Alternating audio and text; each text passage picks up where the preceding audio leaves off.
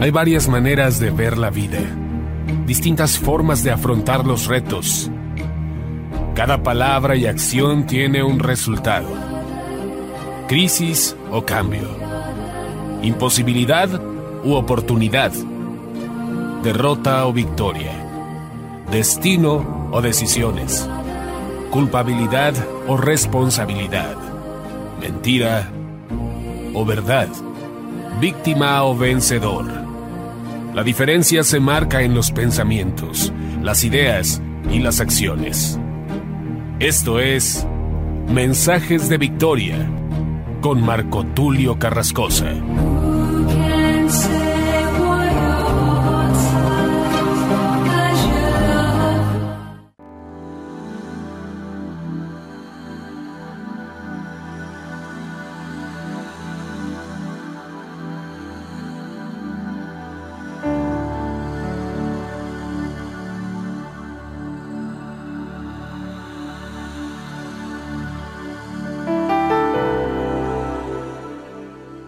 Bendiciones a todos, es una alegría poderles saludar nuevamente a través de la radio, a través de internet y poder llegar hasta ustedes para compartirles el poderoso mensaje de la palabra de Dios.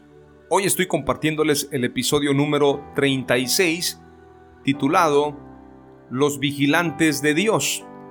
Y este mensaje tiene un propósito principal de poder nosotros desarrollar esta actividad como observadores, como cuidadores y obviamente como vigilantes.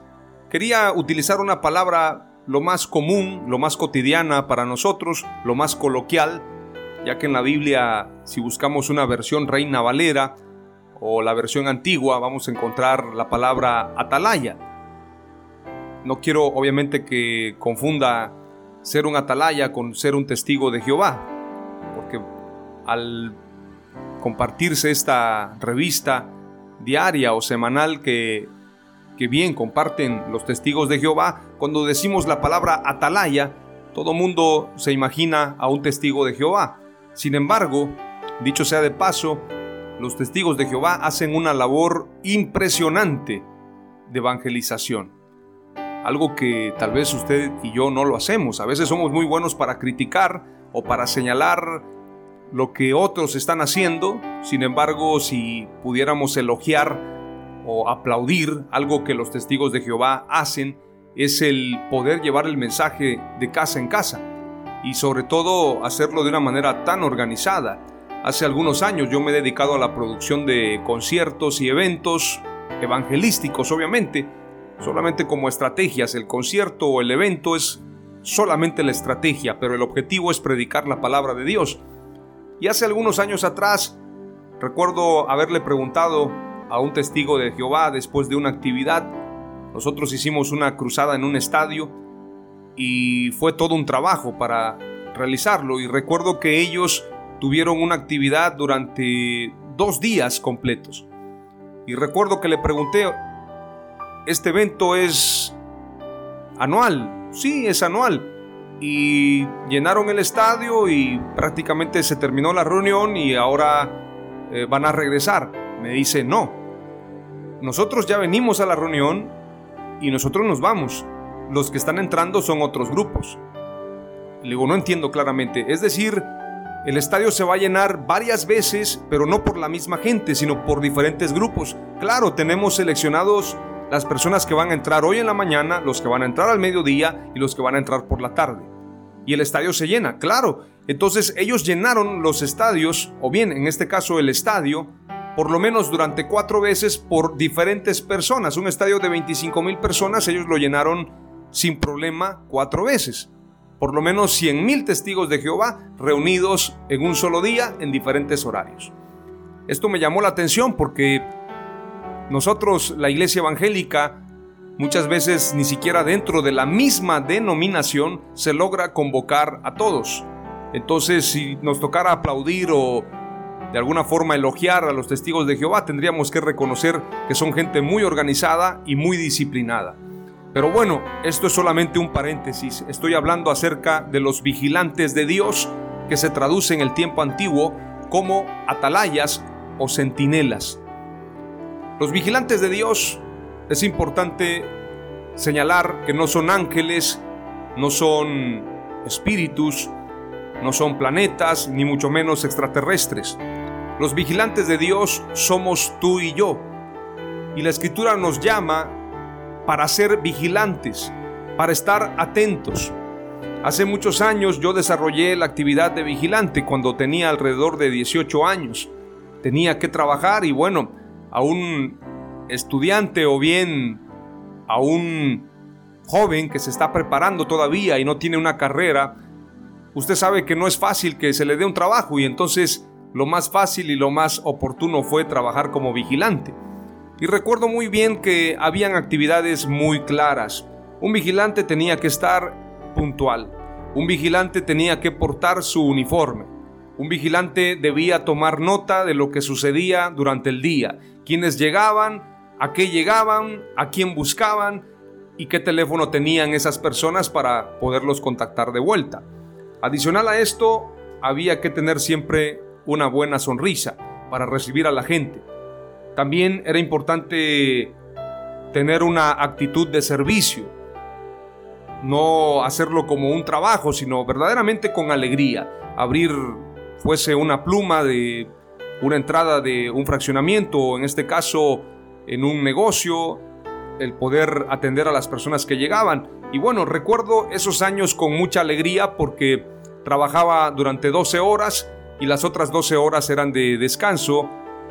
O bien habían otros horarios que eran 24 por 24, trabajar un día completo, entrando, por decirlo así, a las 8 de la mañana y salir al siguiente día a las 8 de la mañana. Y tenías todo el día para descansar y hacer tus actividades. Dicho sea de paso, también podías tener la oportunidad de cubrir turnos de personas que no podían llegar o, por alguna razón faltaban y eso representaba cobrar tu actividad al doble. La empresa no te pagaba solamente lo que correspondía a un salario, sino dos veces. Entonces cultivé ese trabajo, lo desarrollé muy bien y creo que tengo el conocimiento para inclusive en algún momento fundar una empresa de seguridad. Pero me llama la atención que en la Biblia Dios levanta vigilantes y quiere que cada uno de nosotros hagamos un trabajo similar. El vigilante no puede quedarse callado.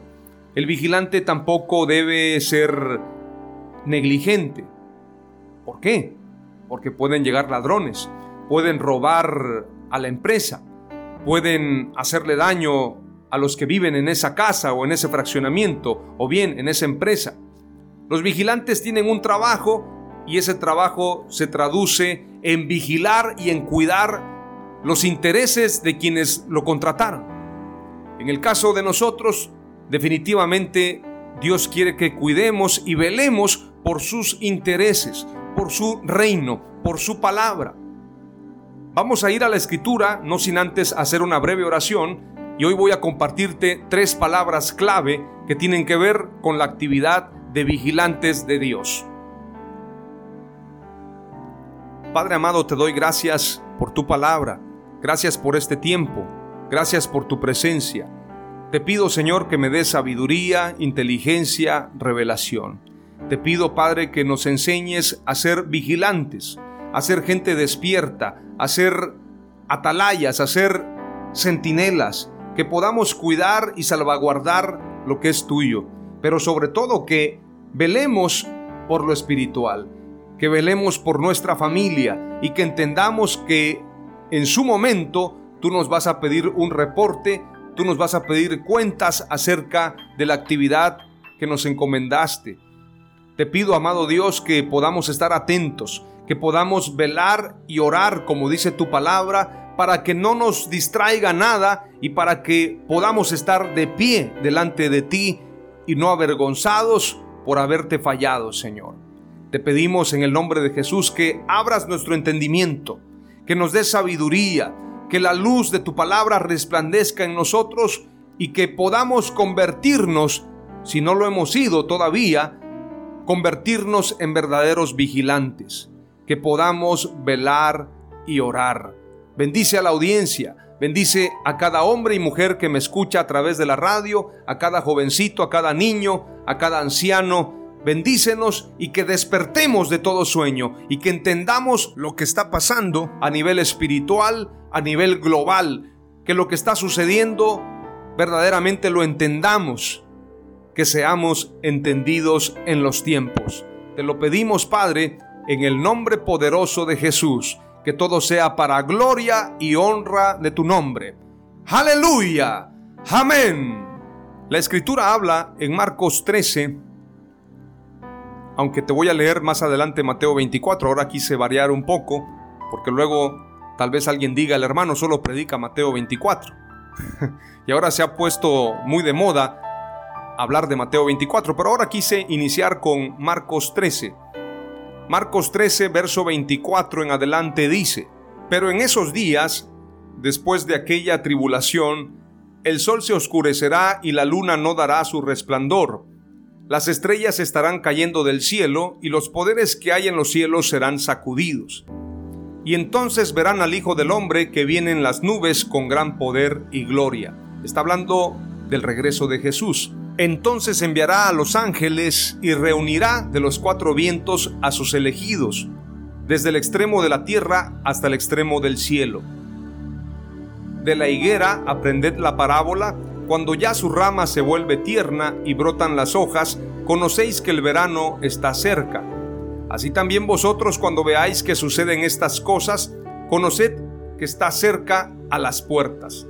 En verdad os digo que de ningún modo pasará esta generación hasta que todas estas cosas sucedan. El cielo y la tierra pasarán, pero mis palabras no pasarán. Pero de aquel día o de aquella hora nadie sabe, ni los ángeles en el cielo, ni el Hijo del Hombre, o bien ni el Hijo, dice en esta versión, sino solo el Padre. Estad atentos, velad y orad, porque no sabéis cuándo es el tiempo señalado. Es como un hombre que se fue de viaje y al dejar su casa dio atribuciones a sus siervos, a cada uno su tarea y encargó al portero que velara. Por tanto, velad, porque no sabéis cuándo viene el dueño de la casa, si al atardecer, a la medianoche, al canto del gallo o de madrugada. No sea que venga de repente y os encuentre durmiendo. Lo que os digo a vosotros lo digo y lo digo a todos. Velad cierra el verso 37. Lo que os digo a vosotros, lo digo a todos. Velad. Esta palabra velar es estar despierto. A los vigilantes se les prohíbe dormir al momento de estar en el trabajo. Recuerdo, y lo recuerdo con alegría, había un compañero, era un señor ya de edad. Tendría tal vez unos 60 años y una ocasión yo lo encontré durmiendo en la hamaca porque Aquí donde nosotros vivimos, en el sur de México, se utilizan las hamacas y, en este caso es una especie de, bueno, los que no saben, los que nos escuchan en Estados Unidos tal vez no sepan qué es una hamaca. Una hamaca es una especie de tela tejida, la hacen con diferentes herramientas, pero son hilos muy gruesos y esa tela tejida permite que se pueda colgar esa hamaca o esa tela en dos palos o bien en un árbol y tú puedas recostarte y descansar. Pues el hombre estaba descansando en, una hamaca y yo lo desperté y le dije, amigo, hay que estar despierto. Y entonces se sonrió y me dijo, yo no estoy durmiendo. A dormir al panteón, me dijo, estoy solamente con los ojos cerrados. o sea, no estaba durmiendo, solamente con los ojos cerrados, pero según él, muy atento. A veces nos pasa exactamente lo mismo. Pensamos que estamos despiertos, Pensamos que estamos atentos a lo que está sucediendo en el mundo. Creemos que basta con ir a la iglesia, con ir al templo. Pensamos que basta con leer la Biblia. Pensamos que basta con conocer ciertos pasajes de la Biblia. Sin embargo, velar tiene que ver con algo más allá. El que verdaderamente está despierto sabe lo que está pasando. Tiene un mapa mental de las cosas. Conoce la hora, conoce los tiempos, sabe a qué hora va a entrar cierto vehículo, en el caso de los porteros, sabe a qué hora llega el que entrega el pan o el que entrega la mensajería.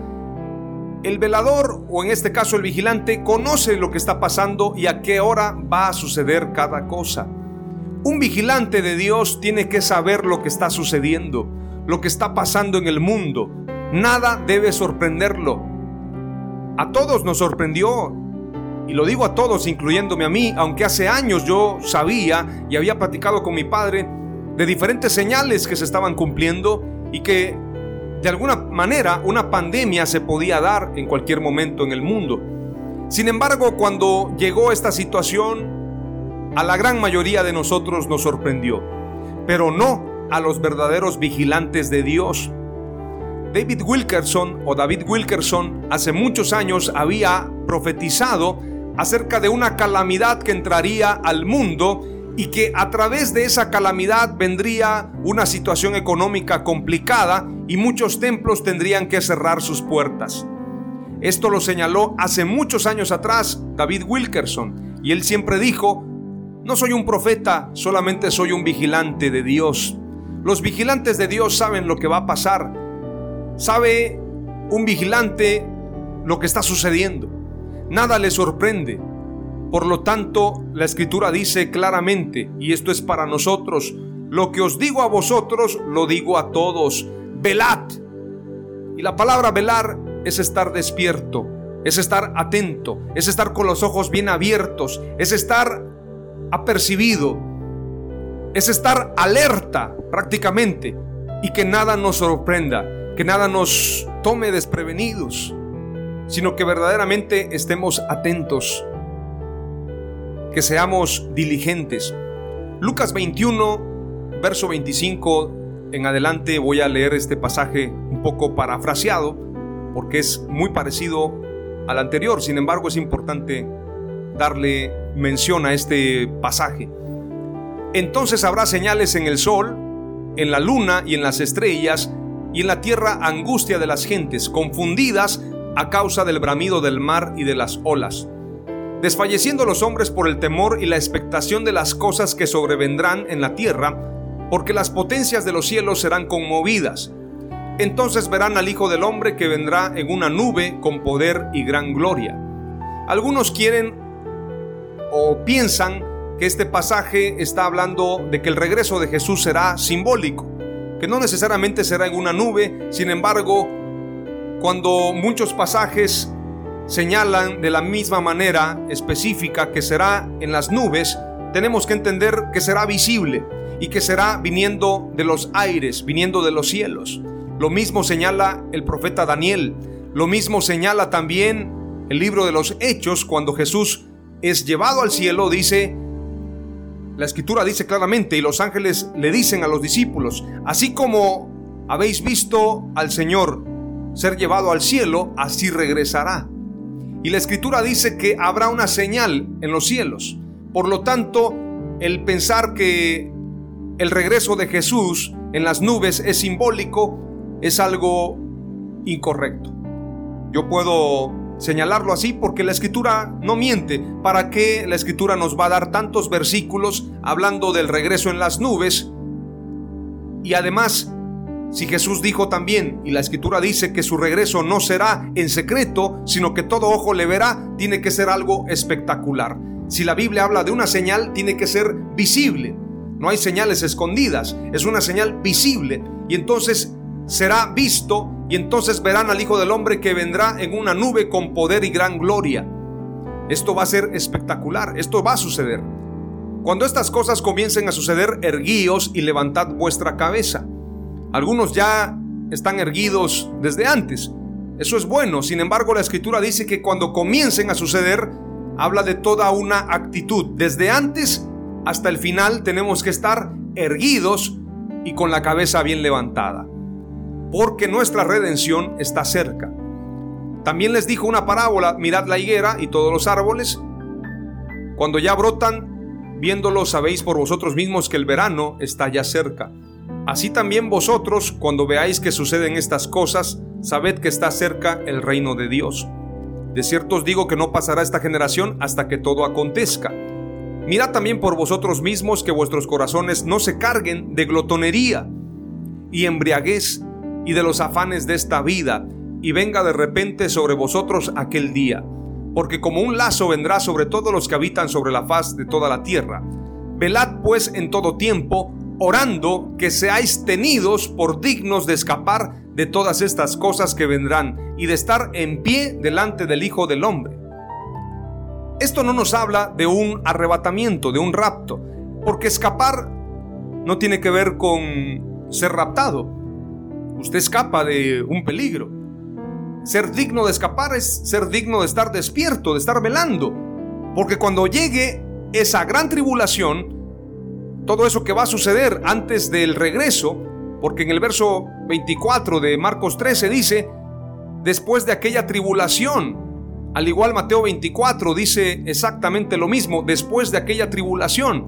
Entonces, estar despiertos es estar atentos para todo lo que va a acontecer. Lo que está sucediendo en Estados Unidos, en el mundo, todo lo que está pasando a nivel global es para que la iglesia esté despierta.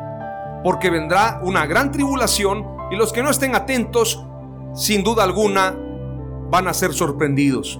La escritura habla claramente acerca de estar atentos y despiertos. Inclusive el Señor también habla de prevenirnos o bien nos previene en muchas ocasiones acerca del poder engañoso que traerá la venida, pero más que la venida, la aparición. Hagamos una diferencia. El regreso de Jesús es la venida de Jesús.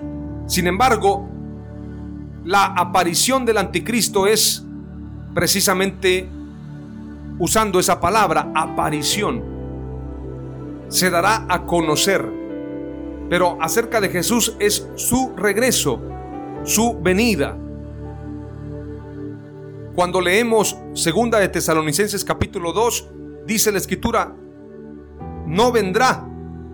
Se refiere a Jesús, no vendrá sin que antes aparezca o bien sin que antes se manifieste el hijo de pecado. Entonces, a la aparición del anticristo se le llama manifestación, se va a manifestar. Pero al regreso de Jesús se le llama venida de Jesús, o bien el advenimiento de Jesús. Entendamos que Jesús nos previno acerca del poder engañoso. No permitan ser engañados, dijo Jesús. No dejéis ser engañados. Veamos lo que dice Mateo 24. Voy a leerlo rápidamente desde el verso 44 del capítulo 24. Por tanto, también vosotros estad preparados, porque el Hijo del Hombre vendrá a la hora que no pensáis. ¿Quién es pues el siervo fiel y prudente, al cual puso su Señor sobre su casa para que les dé el alimento a tiempo? Bienaventurado aquel siervo al cual, cuando su Señor venga, le halle haciendo así. De cierto os digo que sobre todos sus bienes le pondrá y luego dice en otro pasaje, pero si aquel siervo malo dijera en su corazón, mi señor tarda en venir, y comenzare a golpear a sus consiervos y aún a comer y a beber con los borrachos, vendrá el señor de aquel siervo en día que éste no espera y a la hora que no sabe, y lo castigará duramente y pondrá su parte con los hipócritas, allí será el lloro y el crujir de dientes. Pero veamos también lo que dice la escritura acerca de no ser engañados verso 4, dice, Mirad que nadie os engañe, porque vendrán muchos en mi nombre diciendo yo soy el Cristo y a muchos engañarán. Porque habrá entonces gran tribulación, cual no ha habido desde el principio del mundo hasta ahora ni la habrá. Y si aquellos días no fuesen acortados, nadie sería salvo, mas por causa de los escogidos, aquellos días serán acortados. Entonces, si algunos dijere, mirad, aquí está el Cristo, o mirad, allí está, no lo creáis, porque se levantarán falsos cristos y falsos profetas y harán grandes señales y prodigios, de tal manera que engañarán, si fuere posible, aún a los escogidos. Ya os lo he dicho antes. Y vuelve a decir Jesús, así que si os dijeren, mirad, está en el desierto, no salgáis, o mirad, está en los aposentos, no lo creáis porque como el relámpago que sale del oriente y se muestra hasta el occidente, así será también la venida del Hijo del Hombre, porque donde quiera que estuviera el cuerpo muerto, allí se juntarán las águilas. Aleluya. El Señor está previniéndonos. Este mensaje es para los vigilantes. Lo que a ustedes digo, a todos se los digo. Velad. porque vendrán falsos cristos. Van a hacer que mucha gente sea engañada, vendrá un poder engañoso y habrá gente que va a pensar, ya vino Jesús. Yo no sé si van a hacer algún truco, puede ser que usted vea en el cielo una luz y usted va a ver un relámpago y, vino Jesús, el Mesías que esperábamos, haciendo prodigios, milagros. La escritura dice claramente que antes de que Jesús aparezca, habrá gran tribulación y se manifestará el Hijo de perdición. Es decir, en base a los tiempos y las sazones de la escritura, yo no debo esperar la venida de Jesús, sino más bien estar preparado para la aparición del anticristo. Y el anticristo, la escritura dice que aún hará que caiga fuego del cielo. Entonces yo quiero pensar que pueden generar un espectáculo visible. Un hombre que venga descendiendo del cielo diciendo yo soy el Cristo, el que esperaban, haciendo milagros. Yo soy el Mesías, haciendo prodigios, maravillas, y mucha gente va a ser engañada. Pero recuerde que Jesús dijo claramente, no lo creáis. Y el apóstol Pablo señaló, no vendrá sin que antes se manifieste la apostasía y se manifieste el hijo de perdición. Leamos lo que dice el pasaje claramente. Verso 3 del capítulo 2 de Segunda de Tesalonicenses capítulo 2, obviamente. Dice, nadie os engañe en ninguna manera, porque no vendrá sin que antes venga la apostasía y se manifieste el hombre de pecado, el hijo de perdición. Y este pasaje lo antecede el verso 1 que dice, pero con respecto a la venida de nuestro Señor Jesucristo y nuestra reunión con Él, os rogamos hermanos, que no os dejéis mover fácilmente de vuestro modo de pensar, ni os conturbéis ni por espíritu, ni por palabra, ni por carta como si fuera nuestra, en el sentido de que el día del Señor está cerca. Nadie os engañe en ninguna manera, porque no vendrá, obviamente está hablando de Jesús, no vendrá Jesús sin que antes venga la apostasía y se manifieste el hombre de pecado, el hijo de perdición. La escritura dice que su advenimiento será por obra de Satanás. Será algo espectacular. No piense usted, por eso cuando me dicen, allá está el Mesías, ¿de dónde es? De Puerto Rico. Por favor, ese es un Mesías falso, pero de esos pequeñitos. O allá apareció otro que le besaron la mano. No, la escritura dice que traerá un poder engañoso será espectacular. Aún los escogidos van a ser engañados. Entonces yo tengo que imaginar algo verdaderamente sobrenatural. Pero bueno, mucha gente sigue pensando que la aparición del anticristo será como ha venido sucediendo la aparición de algunos falsos cristos, pero no el anticristo. La bestia, como lo llama la escritura, no será así. Tiene que haber algo diferente. Y en el caso de la venida de Jesús no sucederá sin que antes venga la apostasía y se manifieste el hombre de pecado, el hijo de perdición. Es importante señalarlo. Las dos palabras clave que te comparto primeramente, y ya para aterrizar me voy a ir a la última, pero antes te voy a compartir las dos palabras clave de este mensaje. La número uno es, un vigilante siempre está atento. No puede estar de alguna manera distraído. Y la palabra clave número dos es la siguiente, un vigilante está preparado, preparado para lo que viene, preparado para cualquier circunstancia. Pero la última palabra clave, y con esto aterrizo, tiene que ver con lo que dice Ezequiel capítulo 3, verso 16 al verso 21. Este pasaje también hace referencia con Ezequiel 33, verso 1 al verso 9. Dice la escritura, y aconteció que al cabo de los siete días vino a mí palabra de Jehová diciendo, Hijo de hombre, yo te he puesto por atalaya, o bien yo te he puesto por vigilante a la casa de Israel. Oirás pues tú la palabra de mi boca y los amonestarás de mi parte. Cuando yo dijera al impío, de cierto morirás, y tú no le amonestares ni le hablares, para que el impío sea apercibido de su mal camino, a fin de que viva, el impío morirá por su maldad, pero su sangre demandaré de tu mano. Pero si tú amonestares al impío y él no se convirtiere de su impiedad y de su mal camino, él morirá por su maldad, pero tú habrás librado tu alma. Si el justo se apartare de su justicia e hiciere maldad, y pusiere yo tropiezo delante de él, él morirá, porque tú no le amonestaste, en su pecado morirá, y sus justicias que había hecho no vendrán en memoria, pero su sangre demandaré de tu mano.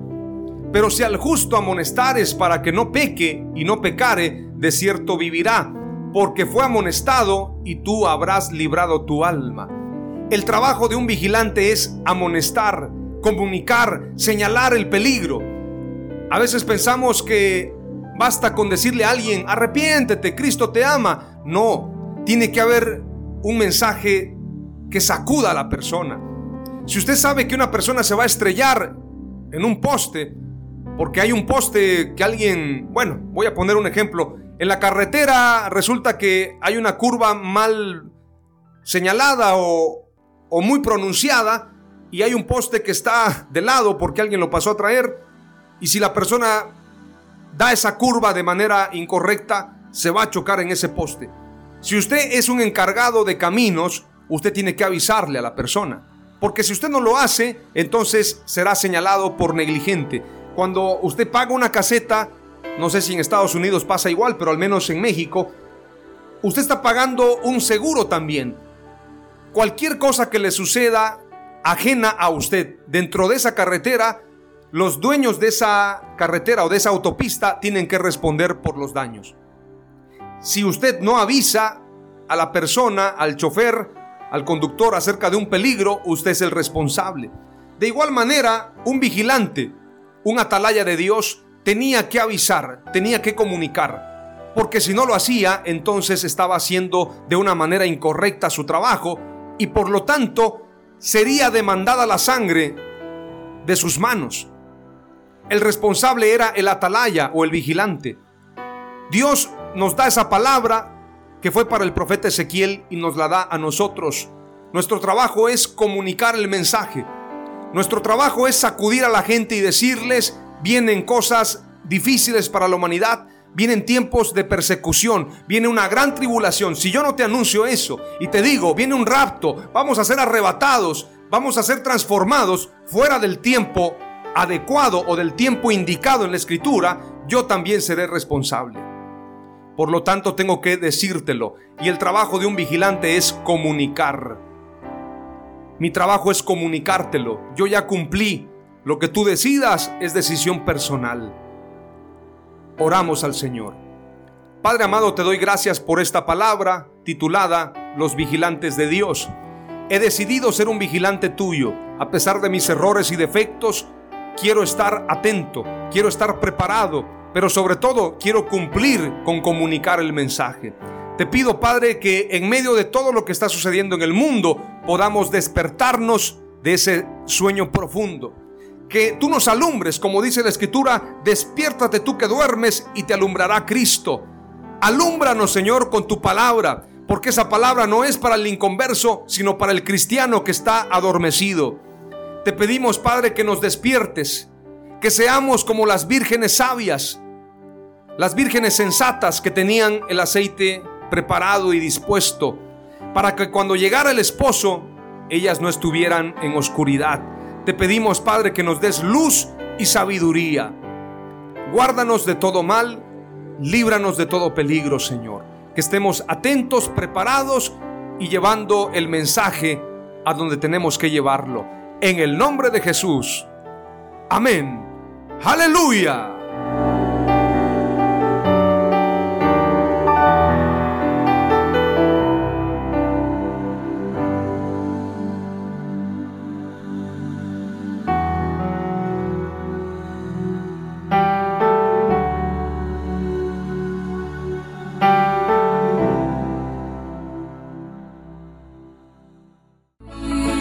Esto fue Mensajes de Victoria con Marco Tulio Carrascosa. Gracias por escucharnos y seguirnos en nuestras redes sociales. Si deseas invitarnos a tu ciudad, escríbenos por inbox o al WhatsApp 961 66 882 99 961 66 882 99.